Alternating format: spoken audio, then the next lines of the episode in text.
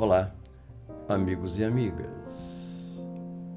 Vivemos constantemente em estado de agitação e pressa. O número grande de obrigações e compromissos nos atormenta o tempo todo.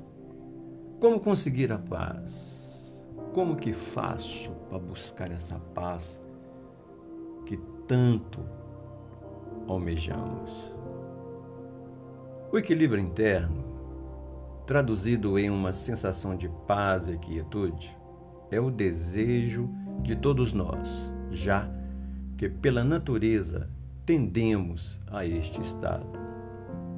Quando observamos uma vaca pastando no campo, um gato caminhando lentamente, formigas trabalhando ou outros animais, chegamos até a invejar-lhes a forma prazerosa de fazer suas coisas.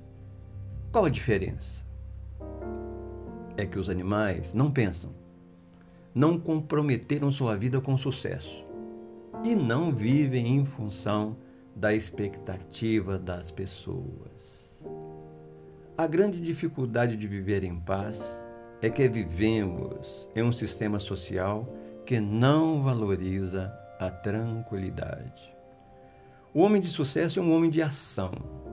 Nos tempos modernos, a famosa frase de Descartes, penso logo existo, cedeu lugar a uma outra pior ainda, ajo, logo existo. Em uma sociedade competitiva, cujo valor básico está na acumulação, aprendemos a ver o mundo apenas sobre a ótica da quantidade somos obcecados pela quantidade. Quanto você ganha? Quantos filhos você tem? Quanto tempo vocês têm de casados? Quanto? Quanto? Quanto? Fazer muitas coisas é sinal de pessoa dinâmica, trabalhadora, dedicada e responsável. As mulheres de hoje têm reclamado do acúmulo de tarefas, sobre a sua responsabilidade.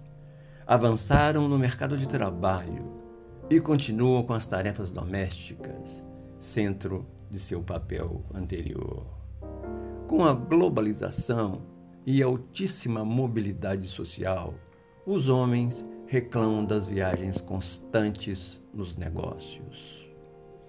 Se perguntados para eles como seria a vida dele se soubesse com certeza que iria morrer dentro de um ano, mantidas as atuais circunstâncias?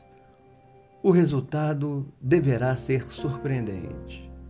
A maioria iria dedicar-se à família, iria encontrar-se mais com os amigos, iria divertir mais, teria maior vivência religiosa. Enfim, iria curtir mais a vida, e não levá-la tão a sério. Atrás de toda pessoa agitada, ansiosa, há um autoesquecimento. Emaranhados em uma teia infinita de obrigações para com os outros, esquecemos-nos de nossas devoções, de nossos desejos e de nossas necessidades. A vida vale não pela quantidade de anos em que vivemos, mas pela qualidade de como vivemos. É impossível sair da roda diabólica da pressa se continuarmos a supervalorizar o sucesso social e acreditar que amar é atender às expectativas de outrem, seja marido, esposa, filhos, patrões, amigos, etc. Somos seres limitados e se não aprendemos a dizer não, seremos sempre uma agenda cheia de compromisso para os outros. Constantemente recebemos recado de pessoas que querem falar conosco com urgência.